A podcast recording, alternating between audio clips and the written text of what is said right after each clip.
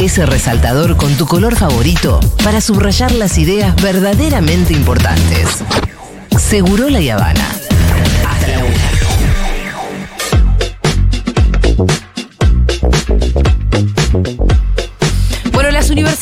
En, al- en alerta. Eh, ayer mismo el Consejo Superior de la UBA, estamos hablando de la universidad más importante posiblemente de Latinoamérica, el Consejo Superior de la UBA sacó una resolución que expresa extrema preocupación, fue aprobado además por unanimidad, eh, extrema preocupación por todo, porque la verdad que el comunicado un poco abarca eh, la cuestión presupuestaria, porque les recuerdo que este año lo que se hizo con el presupuesto para la universidad es prorrogar el presupuesto de 2023. ¿Qué quiere decir esto?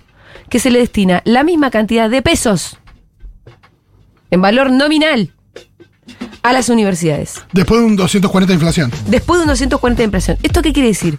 Que se licúa significativamente el valor real que se le está asignando a las universidades. Eh, Y bueno, saco la licuadora de la mano de la motosierra, ¿no? Y mencionada en el Sí. discurso. Hay una cosa ahí especialmente perversa de, de- de evidenciar el plan. Sí, según lo, según lo que decían las universidades, con los fondos que tenían, no llegaban ni siquiera a abril para funcionar.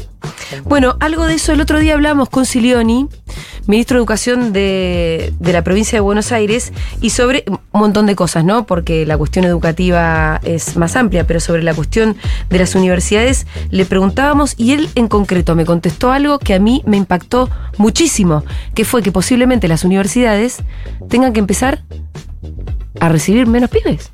Escuchémoslo. Hay casi 23 universidades nacionales en territorio bonaerense. Ya hay universidades, Julia, que están diciendo, mirá, voy a tener restricciones en la inscripción. Vamos a tener que inscribir menos chicos y chicas. Sí, Qué sí. cosa, qué tremendo, ¿eh? La universidad inscribía y se inscribían 300 chicos, por decir algo, en una materia y después atrás venían los docentes que se iban a hacer cargo. Hoy las universidades te dicen, no sabemos con el plantel docente y los recursos que vamos a tener a inscribir hasta 40, 45, no puedo más porque no sé si después, si se anotaran más, si voy a poder cumplir.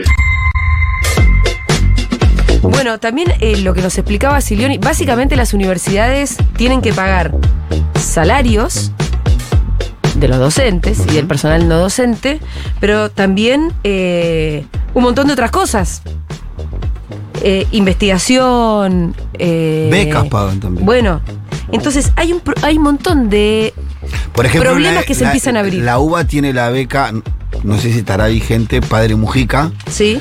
que es una beca adicional a alumnos eh, universitarios villeros que viven en una villa. Bueno, este, y están las, las famosas progresar. El recorte pasa por todas partes. Los gremios, el Frente Sindical Universitario que nuclea con ADU, con ADU Histórica, FEDUN, CETERA, FACDUT, FATUN y UDA, reclamó una oferta salarial que recupere el poder adquisitivo, esto es obvio. Eh, le exigieron a la Secretaría de Educación y al Ministerio de Capital Humano que los citen a la brevedad para recibir una propuesta superadora que no destruya el poder adquisitivo. Eh, al mismo tiempo, ustedes se acuerdan que... eh, que el gobierno nacional decidió dejar de transferir a las provincias el Fondo Nacional de Incentivo Docente, que también alcanza a los docentes universitarios, el famoso FONID, que es por ese motivo por el que nosotros lo habíamos llamado a Silioni. También la semana pasada hubo una reunión de las autoridades del Consejo Interuniversitario Nacional con el secretario de Educación de la Nación, que se llama Carlos, Carlos Torrendel. Eh, bueno, donde obviamente le hacen todos, todos estos reclamos que estamos hablando. Pero además se suman un montón de otras cosas que hacen a la vida universitaria. Y nosotros fuimos a hablar con estudiantes.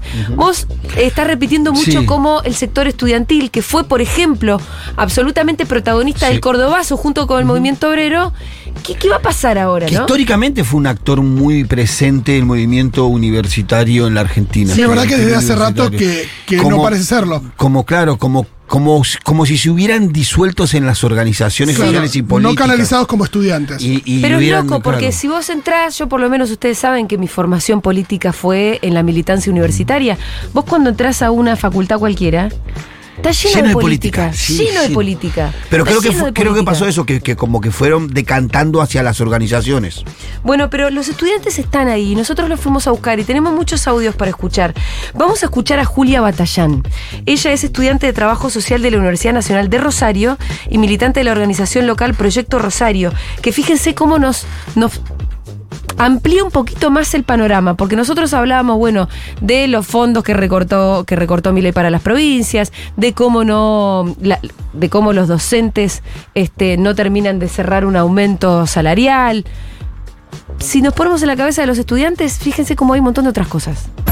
las preocupaciones que tenemos hoy, entendemos que hay dos grandes ejes. El primero relacionado con la permanencia de los estudiantes. Hace varios años que vemos cómo se vacían las aulas día tras día. En este contexto y particularmente creo que este año que se viene va a ser una preocupación mucho mayor porque dentro de, de esto hay tres grandes problemas. El primero está relacionado con el transporte, que es muy distinto en la ciudad de Rosario que lo que puede ser en la capital o en otras ciudades del país, porque no sabemos hoy, eh, ante la quita de subsidios del gobierno nacional, cuánto va a valer el boleto de colectivo cuando nosotros volvamos a las clases. Y eso está muy relacionado con un segundo punto que tiene que ver con los alquileres. Rosario siempre ha recibido muchísimos estudiantes y antes era muy común que se vengan a vivir acá, pero ante la desregulación del mercado hoy es imposible para muchísimos compañeros nuestros venirse a vivir acá y van a viajar todos los días para hacer la facultad. Y los dos están ligados a un tercer punto que tiene que ver con la falta de becas y de oportunidades que seguramente se va a venir y que hoy ya el progresar está siendo puesto en tela de juicio. Todos eh, los que lo hemos tenido realmente lo hemos apreciado y nosotros, por ejemplo, el año pasado hicimos una encuesta en nuestra facultad donde más del 50% de los estudiantes contaban con esa beca y hoy no sabemos si esos estudiantes van a poder seguir todos los días. Bueno, para subrayar, lo que Julia Batallán decía era. En, en Rosario hay un montón de gente que llega de otros lugares a estudiar a Rosario. Sí, pienso en La Plata, pienso en Buenos Aires, pienso en Córdoba. todas esas ciudades que son muy universitarias, donde la gente de eh, que vive fuera de estas grandes ciudades va y alquila. Que es un quilombo. Que fue mi caso. Yo me vine de Bariloche a estudiar a Buenos Aires y mis viejos me alquilaban un departamento donde yo vivía con mi hermana y donde vivimos nuestros años universitarios de estudiantes. Y ahora los- con los alquileres, las familias ya no pueden darse ese lujo. A eso sumale que no se sabe ni siquiera cuánto puede llegar a valer el boleto cuando empiecen las clases. Decía, bueno, y además hablaba de la falta de las becas progresar, que ellos hicieron un relevamiento el año pasado donde la mitad de los estudiantes contaban con la beca. Bueno, se verificó que las becas progresar en enero no se pagó, no se pagó una sola beca. No. Eh, es un programa que otorga financiamiento para que los estudiantes puedan terminar sus carreras. Y muchos estudiantes las cobran y son fundamentales para que puedan pagarse, por ejemplo, los apuntes, el boleto eh, y ese tipo de cosas, ¿no? sí, Porque- que da la posibilidad de que un chi, que un joven de un sector popular que no tiene recursos suficientes pueda también tener la posibilidad de ir a la universidad. Sí, Muchos de los que cobran la, la beca progresar, sin la beca progresar, no podrían estudiar. Sí, Tendría que ir a trabajar. Totalmente. Muchas veces el esquema también tiene que ver con que eh, un estudiante de la universidad tiene un laburo con el que por ahí se paga alguna de sus cosas. Claro. eh, y los viejos lo ayudan y más, pero en esta situación donde el costo de vida subió eh, tanto y el salario se quedó para los padres de esos chicos, mismo para los chicos, eh, hay algo ahí respecto de que ya no sé si te da con un laburo part-time. Entonces, ¿qué pasa si necesitas más trabajar más? y no. probablemente eso afecte tu, tus vas a estudios. dejar, eh, vas a dejar la, la facultad. O vas a cursar de media materia. Bueno, es que Y que eso es lo que después deviene en, en dejar también, ¿no? Eh, estaba leyendo que la Universidad de Quilmes estaba analizando eh, esto de anotar a menos chicos, pero para que no haya menos chicos que puedan ir a la facultad, era anotarlos en menos materias. Es decir, bueno, si vos pretendés hacer tres materias por cuatrimestre, por ahí te dejamos solamente hacer dos. Pero fíjate cómo se- de vuelta se desordena todo, ¿no? Sí. Eh, vamos a escuchar, recién escuchábamos a Julia, que era estudiante de la Universidad Nacional de Rosario. Aprovechemos para escuchar a Franco Bartolacci, que es rector de la Universidad Nacional de Rosario, hablando de que la situación de las universidades nacionales es crítica. Como la situación de las universidades nacionales hoy es crítica, y esto hay que decirlo con la potencia que la situación tiene, es crítica. Nosotros tenemos, eh, el problema más grave es el presupuestario. Eh, las universidades funcionamos, más allá del pago de salarios, con lo que se denomina gastos de funcionamiento. Esa es una cuota que el Estado Nacional transfiere mes a mes a las universidades para hacer todo lo que hacemos. Financiar proyectos de investigación, eh, financiar programas de bienestar universitario como las becas que estamos presentando hoy, financiar obras de infraestructura, mantenimiento de nuestros edificios, el pago de todos los servicios.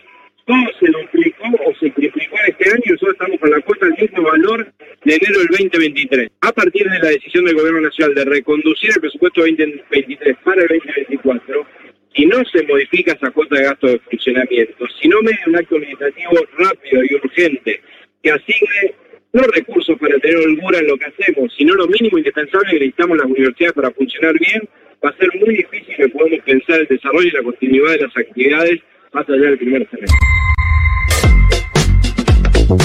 Bueno, ahí hablaba sobre todo los gastos de funcionamiento y de eso, de, de- de proyectos de investigación y todas esas otras cosas que hacen las universidades, además de dar clases. Claro. Y la situación crítica en la que eh, pone a ese normal funcionamiento el, bueno, el congelamiento básicamente del presupuesto, los recortes y todo eso. Eh, para estar bien federales, Recién escuchábamos al rector de la Universidad Nacional de Rosario. Hay un montón de universidades en la provincia de Buenos Aires y en el Yo conurbano. creo que están tocando algo que que se, va a pudrir un poco. están tocando se un, va a gran- pudrir. un problema, un hormiguero. Están pateando el hormiguero, como diríamos en el barrio. Eh, la UNSAM es una de las universidades más importantes, la Universidad de San Martín, y consultamos a Lucas Alfieri, que es estudiante de comunicación este, de la UNSAM, secretario de extensión del Centro de Estudiantes de la Escuela de Humanidades, integrante del movimiento universitario de izquierda, y este es el panorama que nos da. En la Universidad de San Martín nosotros somos una universidad de matrícula de alrededor de 25.000, 30.000 compañeros que requiere mucho de los fondos nacionales para poder sostenerse. Puntualmente estamos viendo este ajuste feroz, eh, no solo en las tarifas, no solo en el peligro de que nuestra comunidad, los no docentes y los docentes puedan tener un salario a mitad de año. También lo que estamos observando es, por ejemplo, que nuestro menú universitario está saliendo 4.000 pesos. 4.000 pesos para sentarse a comer en la universidad. 600 pesos mínimo para aquel que viaja en distancias cortas en colectivo. Situación es insostenible, digamos, ¿no? Eh, eso hace que haya que ampliar las políticas de herramientas de permanencia, las becas, la inclusión de la universidad y esta política de mi ley de profundización del ajuste hace que se cierre aún, más ese límite de posibilidades y que nosotros como movimiento estudiantil tenemos que no solo defender eh, la universidad de estos ataques y este ajuste que quieren llevar para garantizar la exclusión de miles y miles de compañeros, sino que también tenemos que aprovechar esta situación para discutir el rol que tiene que tener la universidad pública en este país y que no puede ser eh, una institución para pocos. Ahí es el cálculo de lo que decía el compañero respecto del, del almuerzo y el viaje. Bueno, pero da- él agregaba esto. ¿Se acuerdan que Julia de Rosario hablaba de, che, hay que pensar en el boleto, en los alquileres, en la falta de becas? Y acá Lucas nos decía, ¿y el menú? Solamente el menú y el, y el Hay que viaje. morfar. Solamente el menú y el viaje, que el viaje de 600 pesos es uno de ida, uno de vuelta. 4.000 dijo el menú, ¿no? Exacto, da 101 mil pesos por mes, con 22 días hábiles, y eso te da eh, más o menos eh, la mitad de un mínimo eh, vital y móvil de, a partir de marzo. Bueno, eh, lo desfasado que está todo, ¿no? Y algo que también remarcaba Lucas es, ¿cuál es el rol de la universidad pública de este país? Bueno, yo le voy a decir, es la movilidad social ascendente. Claro. Es la posibilidad de que vos tengas un futuro mejor, de que tengas una profesión, de que puedas seguir tu vocación. Perón, lo Perón, Perón marca la transformación de su proyecto, pone como un eje central la apertura de las universidades a los hijos de los obreros. Como dijo eso, a los Sí. hij- a- él dice a los hijos de los peones de campo. Sí. Que por primera vez llegan a la universidad porque es Perón quien le saca la arancel Vos, por ejemplo, bueno, recién hablábamos Entonces dice que ese es Sí. el núcleo de la revolución peronista. Eh, nosotros hablábamos con este pibe que es de la UNSAM. Hay muchísimas universidades nuevas, además, eh, en el conurbano, que lo que hicieron fue acercar la universidad a, eh, a la casa de la gente laburante. Sí, lo los hemos hablado mucho con oyentes que Lo que siempre hizo mucho historias. más accesible la posibilidad de ir a la facultad y de, de tener una carrera universitaria. De hecho, si vos vas en muchas de estas universidades y haces em, una encuesta o un relevamiento, la mayoría de esos pibes que estudian en esas universidades Son hijos de trabajadores. No son hijos de universitarios. Son primera generación en, en- en la universidad. Exactamente. Bueno, vamos a escuchar ahora a. Vamos Perdón, a- el sí. 84%, por ejemplo, de la eh, UNGS em, te da que es em, Eh, 84% primera generación. ¿De, Bueno. de cuál decís? De la UNGS, ¿cuál es la? La General Sarmiento, por ejemplo. Bueno, hay una Es línea- impactante ese número, 84%. Sí, en la matanza también, en la matanza es impresionante el nivel de, no, no lo tengo yo, pero el nivel de primera, Sí. primera generación eh, universitaria en la matanza es tremendo. En la Jaureche también 83%. Sí, no, no, todo así es. Eh, marca una línea de pensamiento que va agrupando cada vez más y se va convirtiendo en un país de dos veredas muy claras, ¿no? Porque esta, esta acción que se está llevando adelante va muy en consonancia con las declaraciones de María Eugenia Vidal cuando era Sí, gobernadora y es decir, ¿qué es eso de andar haciendo universidades por todos lados? Sí. Acá en Argentina ningún pibe de un barrio llega a la universidad. Pero además también te marca ese país mucho más desigual que es el proyecto que ellos tienen. Con una élite chiquitísima y con una mayoría muy grande de gente más bien pobre. Sí, que de gente trabajadora. que- no de clase y que- media como, como es todavía Argentina. Claro, y que una parte de esa, ese sector pobre sea para manufactura. Una, una parte nomás, porque no alcanza para todo. Sí, en promedio el 75% de los jóvenes que cursan en el conurbano es primera generación universitaria en su familia. Bueno, ya que estamos hablando de conurbano, vamos a la UNCI. Vamos a escuchar a Bárbara Bilbao, es docente de las Universidades Nacionales de Quilmes y La Plata, becaria doctoral y postdoctoral del CONICET, directora del ingreso de la Escuela de Arte de la Universidad de Quilmes, y nos da este panorama. La situación de las universidades nacionales es de emergencia. Este año el presidente Javier Milei prorrogó el presupuesto otorgado en febrero del 2023. Solo podemos funcionar con ese monto hasta junio del 2024, sumado además a la pérdida de poder adquisitivo de los últimos dos meses y medio. El 95% del presupuesto nacional que llega a la UNQ se destina a pago de salarios de sus docentes de planta. El resto del funcionamiento, obras, mantenimiento, higiene, investigación, extensión, deportes, medio ambiente, género, se sostiene con el poco porcentaje que queda, recursos propios y por supuesto convenios con la provincia de Buenos Aires, municipio de Quilmes, entre otros. El congelamiento del presupuesto solo lleva a un escenario catastrófico, que es despedir trabajadores y trabajadoras de la universidad. Nos gustaría que el presidente se acercara alguna vez a ver cómo funcionamos las universidades, cómo trabajan los consejos departamentales y superiores, cómo se ejecutan los presupuestos, que sepa que acá recibimos a sus votantes que quieren estudiar. En la universidad no solo damos clase o tenemos proyectos de investigación, la universidad es una comunidad que articula y refuerza el lazo social. Es un espacio enmarcado en un territorio específico e interviene en vínculo con quienes allí habitan. Defendemos la universidad pública gratuita y de calidad porque queremos que todos y todas estén adentro de ella y porque nadie sale solo de esta crisis que estamos atravesando. Me encanta porque lo de Bárbara Bilbao fue todo súper, súper correcto y se le coló ahí un. Acá recibimos a sus A votantes. sus votantes. y ahí le falta decir la concha de tu madre. No, claro. Faltó decir, levante la mano que votó a mi ley y ¿qué salga votó de acá. Bueno, que, que debe ser un ¿Quién tema, votó ¿no? a Milei acá, Eh, viejo? Si pensamos que además gran parte de la juventud, atrás a la de concha, varones sí, jóvenes pero, votaron a pero Milei. olvídate que la mayoría de los pibes que están ahí, que ahora están siendo seriamente recortados, votaron a Milei, pero sin ninguna duda. Muchos de ellos sí, eh, más de las universidades de, de distintas áreas, ¿no? No creo que en sociales tanto. de puta. Pero me Bueno. parece, vuelvo a insistir, me Sí. parece que en la Argentina, por ahí, eh, por ahí como hace algunos años que está un poquito apagado la cuestión universitaria, meterse con esto, el último que se metió con el presupuesto universitario fue López Murphy. Ajá, Duró 13 días en el cargo. tenés razón. 13 días en el cargo. El último que se metió con el costo universitario. Bueno, Digo, me parece que eh, el alumnado universitario no va a dejar pasar esto. para federalizar un poquito más, nos vamos al sur, nos vamos a Mis Pagos, a la Universidad Nacional del Comahue. Lo escuchamos a Luis Rossi, que es delegado en la Unidad Académica de Bariloche, en la Universidad Nacional del Comahue. Estamos recibiendo informes que indican que eh, la Universidad del Comahue recibirá 38 mil millones para todo su funcionamiento y lo que realmente necesitaríamos, de acuerdo a la inflación estimada, es de 80 mil millones, siempre y cuando esta inflación estimada no se dispare más.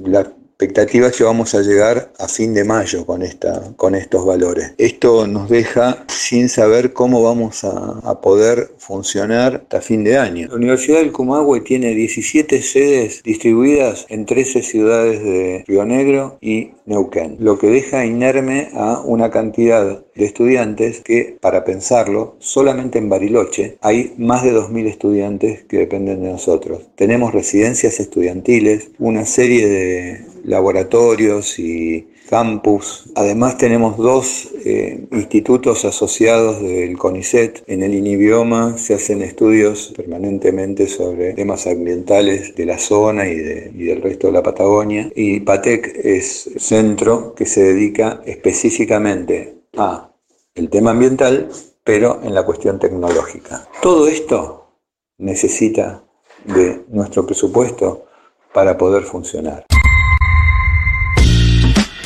Hasta mayo, dijo. Mayo he pasado mañana. no, sí. Atención, estudiantes, defiendan sus derechos. Debe haber un montón del otro lado que nos están escuchando. Nos pueden mandar sus mensajes al 1140 66 000. Y miren el alcance que tiene esto. Acá nos escriben, hola, soy de San Martín. Quería mencionarles que la UNSAM también tuvo un impacto indirecto en toda la comunidad alrededor. Mucha gente abrió parrillas, kiosquitos en sus casas, Claro. que viven Totalmente. del estudiantado y de los trabajadores que ya no están teniendo un mango además para consumir.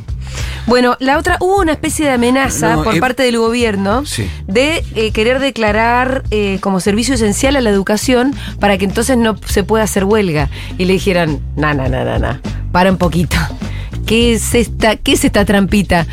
Ahora resulta que te parece esencial, pero no querés mandar un mango. Claro. Pero esencial para que no podamos hacer nada y no podamos hacer huelga. La verdad que no funciona así. Sergio Romero, dirigente de UDATN, eh, bueno, dijo esto sobre eso. Yo la verdad que me sorprendo cada día más porque cuando aparece Adorni en televisión es garantía de que va a dar malas noticias. Entonces, decir que declarar la educación servicio esencial es ignorar un montón de normas que están vigentes. Derecho a huelga es eh, un derecho constitucional, el convenio 87 de la UIT. Es decir, hay mucho este, respaldo jurídico donde van a tener que tener cuidado en ese, en ese punto y si no nosotros tenemos herramientas, iremos a judicializar y hacer lo que corresponda en defensa del, del derecho humano, que es el derecho al trabajo y el derecho a huelga. Qué contradicción, ¿no? Sí. Eh, querer declarar una, una actividad como esencial solamente para que no puedan tener derecho a huelga. Claro, pero al mismo tiempo le recortás todo lo que Claro, recortar. entonces tratala como beca. esencial, dale los mejores sueldos, Claro. dale los mejores recursos. Estamos de acuerdo que es esencial la educación, por eso hay que darle mucho más recursos, no impedirle el derecho a huelga. Es una, es una perversión lo que hace el gobierno con esta cosa. El gobierno no quiere que funcionen las universidades nacionales.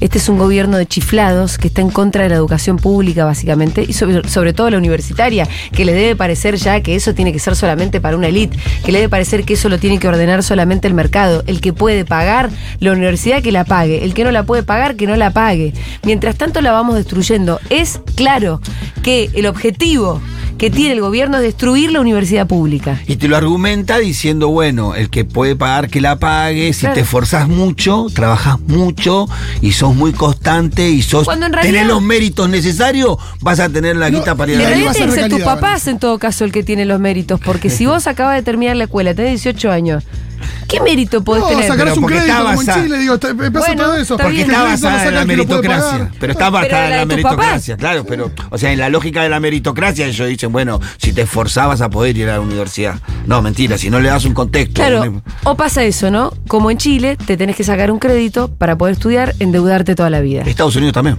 Y en Estados Unidos también. Y solamente quienes sacan esos créditos son los que ya tienen forma de pagar. Bueno, me cansé, yo lo aprendí por las películas, porque no hay una sola película en donde no tenga que pagar la, No. la, la, como la hipoteca del- de la escuela del pibe. Y cuando les llega la carta de la universidad que los acepta, Y que los padres a sí, veces se ponen mal porque no saben cómo lo van a pagar. no, no, total. Y Pero eso lo acá aprendí eso por ya las está dado, pero hay que cuidarlo, amigues. Bueno, en Estados Unidos en todo caso sí funciona un poco. En Estados Unidos la meritocracia funciona, no jodamos. Porque la meritocracia no está mal si vos te forzás que te vaya bien. Lo que pasa es que es un verso acá. Claro. Acá es un verso, porque a los que le va bien son a los que ya vienen ricos de nacimiento. Y los que menos tienen no tienen ni oportunidades para arrancar. Entonces es verso la meritocracia, es verso. Es mentira. Para mí no está mal, pero es mentira. Eh, en Estados Unidos, si sos bueno, bueno, si te fue bien durante toda la escuela, sumaste puntos, mandaste tu carta, no sé qué, promedio. Te becan, porque Te a los becar, buenos, sí, sí. a ellos Y les si co- sos buen como- deportista, también. Como imperio que son, como imperio que son, saben que a los buenos buenos les tienen que dar una oportunidad, porque tener a uno bueno bueno después te va a servir. Bueno. Sí. Sí, pero en el camino, el- También por, la, el también las películas. buenos. Por la, también por las películas. Exacto, muy hollywoodense. Sí. Aprendí de que cuando sos muy bueno, bueno, bueno, por ejemplo en la secundaria, terminás también en la CIA, por allá. ¿En qué- qué Te capturan, viste que te capturan Bueno, lo bueno, bueno. Pero además viste que también. ¿De dónde te, te- lo del FBI, lo de la CIA los vienen capturando Y pero es todos como vos decís, al que es bueno en un deporte, con tal de tenerlo en su equipo Claro. universitario, también le pagan la Le baja la beca también.